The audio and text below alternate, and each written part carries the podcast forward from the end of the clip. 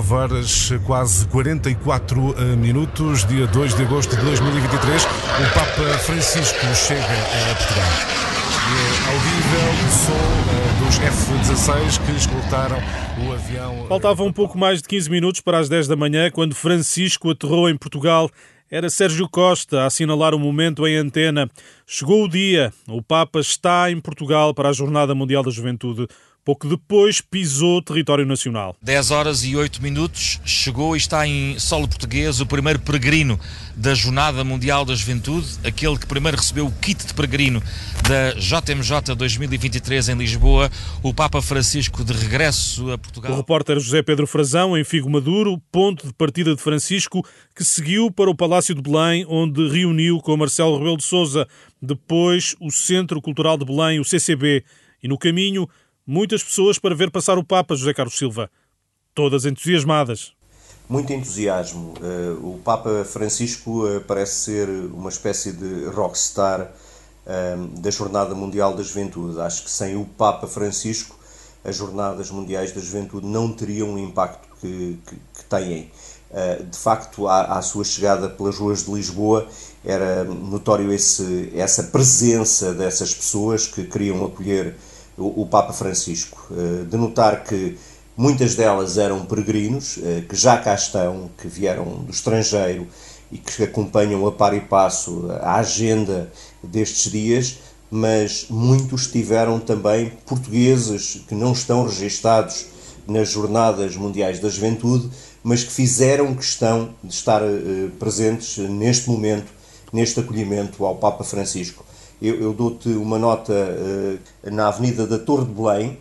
Uma senhora que estava próximo do meu local de reportagem decidiu atravessar a estrada para o outro lado assim que soube que o Papa Francisco ia no lugar do passageiro e de janela aberta. Ou seja, não lhe bastava uh, estar próximo do carro do Papa, poder ver o Papa, ela queria estar realmente perto da janela onde passava o Papa Francisco. Falaste em senhora, portanto, não são só jovens a querer ver o Papa. Não são uh, unicamente jovens, uh, estes que estiveram de facto uh, neste acolhimento ao Papa Francisco nestas primeiras horas em Lisboa. Contudo, a grande mole, a grande maioria das pessoas são os peregrinos. De resto, muita cor nas ruas e telemóveis em riste. Não há volta a dar, não é, Vitor Mesquita? Os telemóveis estão aí eh, todos de facto esticados para captar aquele momento que para muita gente será provavelmente o único nas vidas delas em que vão voltar a ver eh, Francisco, eh, porque para muitos destes peregrinos não foi nada fácil chegar até Lisboa. No dia de ontem nós estivemos com alguns que nos diziam que estavam a poupar há três anos para esta, para esta Jornada Mundial da, da Juventude. José Carlos Silva, repórter da Renascença, e no Centro Cultural de Belém, as primeiras palavras do Papa depois de chegar a Portugal.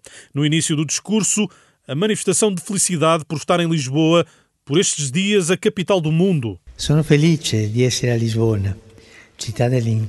Estou feliz por estar em Lisboa, cidade do encontro que abraça vários povos e culturas e que nestes dias se mostra ainda mais universal.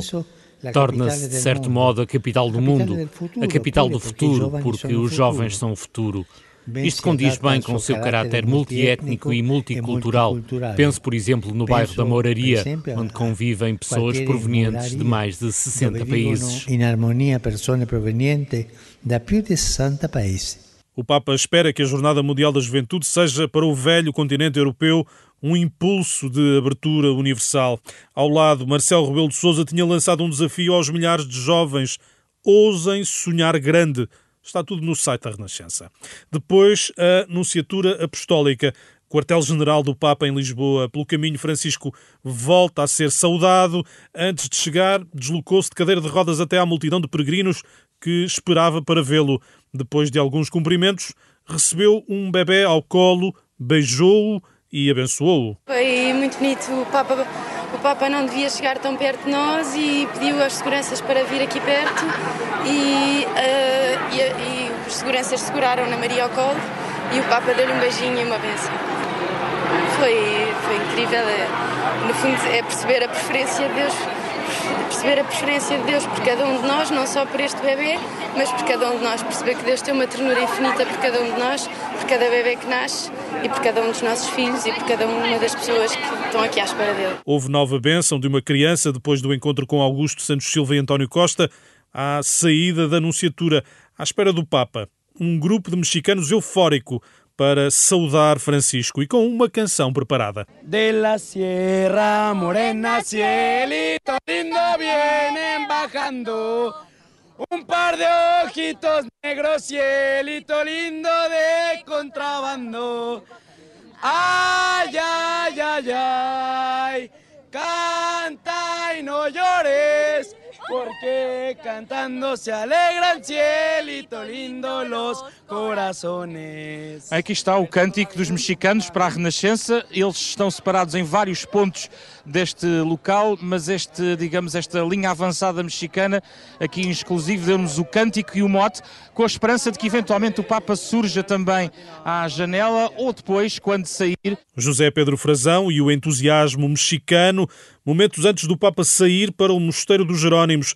Durante o percurso, de novo, uma vasta multidão para saudar Francisco testemunhada pelo Pedro Mesquita. Creio que vem agora passar aqui à mesma à minha frente, ainda não vejo o Papa, mas está a assinar da janela, neste momento está a assinar a todos nós, o Papa a sorrir, ouves, é fácil ouvir, é fácil perceber, o Papa acabou de passar aqui a assinar a toda esta gente, a Érica, o Mateus, toda esta gente está uh, super entusiasmada porque acabaram de ver o Papa bem perto, a um metro de nós, a dar a volta no carro para os Jerónimos, como já de manhã, eh, no lugar de pendura, como dizias, janela aberta e a acenar, a sorrir a toda esta gente. Nos Jerónimos, a oração de vésperas com bispos, sacerdotes e outros elementos da Igreja. O Papa apela à mobilização. Echar de novo as redes e abraçar ao mundo com a esperança do Evangelho. A isto estamos chamados. Somos chamados a lançar de novo as redes e a abraçar o mundo com a esperança do Evangelho. Não é momento de parar e desistir, de atracar o barco à margem nem de olhar para trás. Não devemos escapar deste tempo só porque nos mete medo, para nos refugiarmos em formas e estilos do passado. Porque nos dá medo e refugiarmos em formas e estilos do passado num momento de grandes desafios e instabilidade, incluindo os escândalos como o abuso sexual de crianças e adultos vulneráveis, Francisco diz querer uma igreja a acolher e a escutar as vítimas. E isto a menudo se acentua por la desilusão isto vê-se com frequência acentuado pela desilusão e a aversão que alguns nutrem face à Igreja, devido às vezes ao nosso mau testemunho e aos escândalos que desfiguraram o seu rosto e que nos chamam a uma humilde e constante purificação, partindo do grito de sofrimento das vítimas, que sempre se devem acolher e escutar. Papa Francisco, que depois desta cerimónia, soube-se mais tarde, recebeu na Anunciatura 13 vítimas de abuso sexual, escutou cada uma das histórias e pediu perdão. Está tudo no site da Renascença. Já a seguir, Aura Miguel.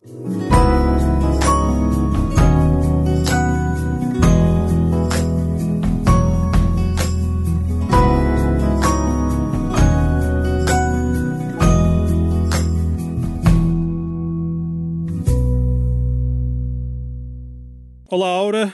Olá, viva. Grande dia, não é verdade? Sim, muito longo, porque começou de madrugada. com, com essa viagem, como é que correu? Como é que correu essa viagem? Ah, é sempre este género de, de, exigências por causa da segurança. Temos que ir bastante mais cedo do que a hora de, de descolagem, quase praticamente às nossas 5 da manhã, que são 4 da manhã em Portugal, já estávamos no aeroporto. Mas eh, é sempre assim, portanto faz parte da, da, das fadigas dos vaticanistas e é por boas razões.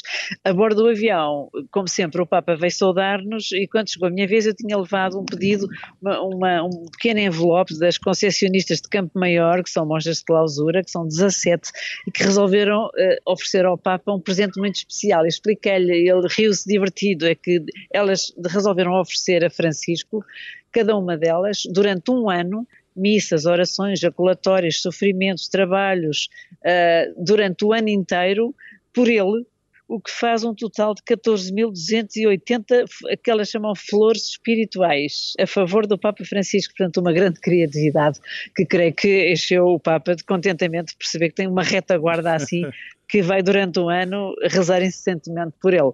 Eh, de resto, foi como de costume, com toda a calma, percorreu toda a coxia do avião para poder, enfim, re responder e saudar e abençoar todos aqueles que lhe pediram.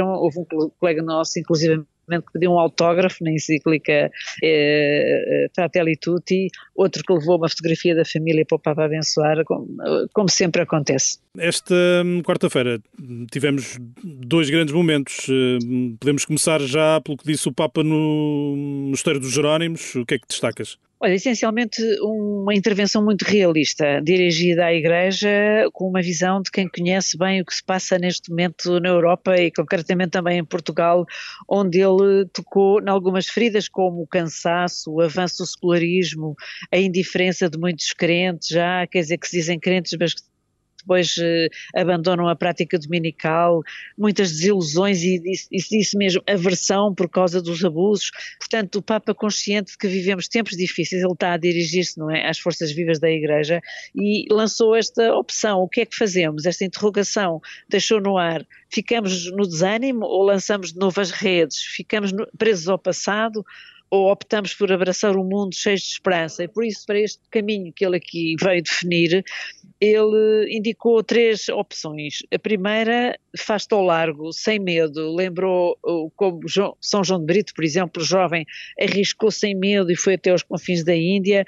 Falou como comparação do, do entusiasmo que os jovens têm, por exemplo, com a onda de Nazaré, foi buscar uma destas, enfim, um destes grandes desafios emblemáticos do nosso país para mostrar que a evangelização implica isso mesmo, fazer-se ao largo sem medo.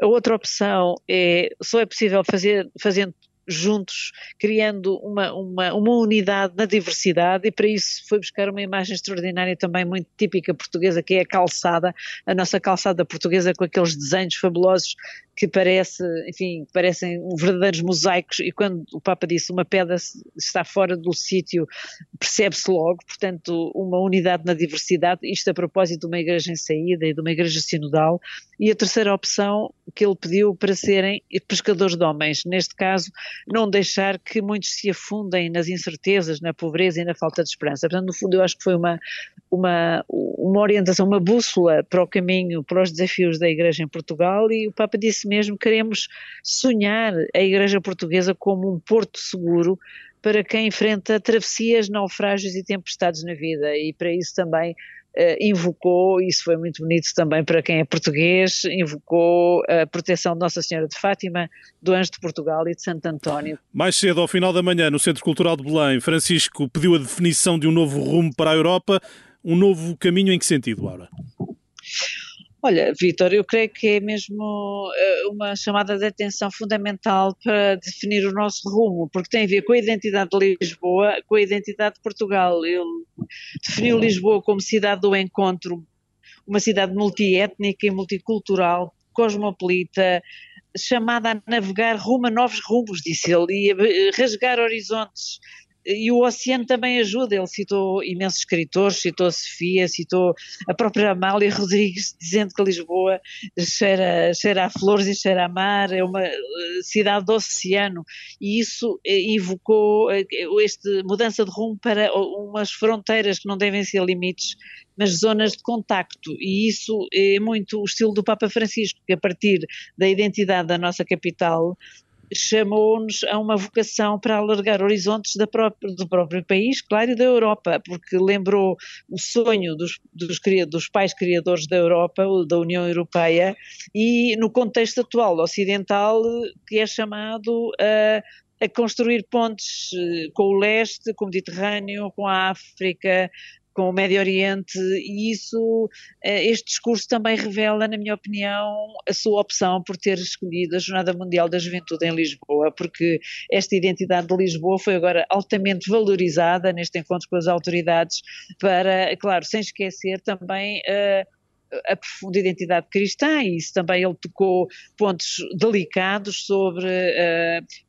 ele, ele, disse mesmo três estaleiros para construir a esperança uh, a partir da questão do ambiente e do oceano, sempre da defesa da casa comum, construir outro estaleiro que é o futuro, e por isso ele lembrou, enfim, esta preocupação da, da queda demográfica e até também deixou este, este grande desafio que é para onde é que andas a navegar Europa e Ocidente. Andas a descartar idosos, ele até condenou também nesta, uh, estas leis uh, da, da, eutanásia e também condenou o aborto. Para onde, para onde é que, que estás a dirigir-te, uh, Europa? Na esperança de que a Europa, como coração do Ocidente, use a sua, a sua criatividade e o seu engenho para apagar focos de guerra e acender luzes de esperança.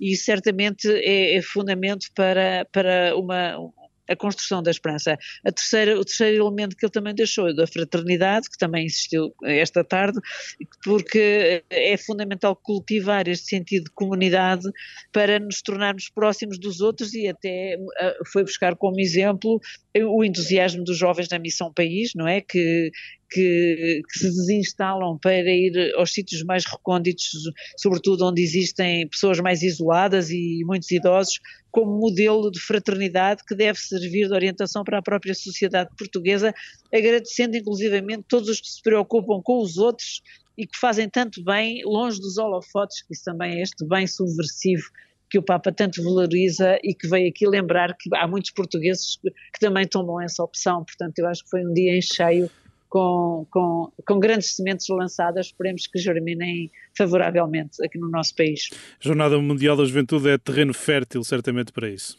certamente, e os jovens estão cheios de entusiasmo à espera também do, do momento em que o Papa se vai dirigir a eles, que é já, que é já amanhã, mas agora já tem imenso potencial até para os próprios jovens refletirem, porque ele também não esqueceu de apontar vários modelos também para a juventude e, e este fazer-se ao largo, não é? E desinstalar-se claro. é para jovens e para adultos. Obrigado, Aura. Até amanhã. Até amanhã. Jovens que repetiram as manifestações de alegria ao verem passar o Papa no regresso à Anunciatura pelas ruas de Lisboa cidade eternizada pela voz de Amália Rodrigues, numa canção que o Papa lembrou de manhã no Centro Cultural de Belém. Lisbona ne porta l'abbraccio e il profumo. Mi piace associarmi a quanto amano cantare i portoghesi. Lisbona tem cheiro da flores e da mar. Lisboa tem cheiros de flores e de mar. Cheira bem, cheira a Lisboa, de César de Oliveira, letra, música de Carlos Dias, a fechar mais um palco do mundo Episódio 3 de um podcast que contou com a participação de Aura Miguel, José Carlos Silva, José Pedro Frazão, Pedro Mesquita, Sérgio Costa, André Peralta, Rodrigo Machado, Beatriz Pereira, Maria João Cunha. Eu sou o Vitor Mesquita e regresso amanhã.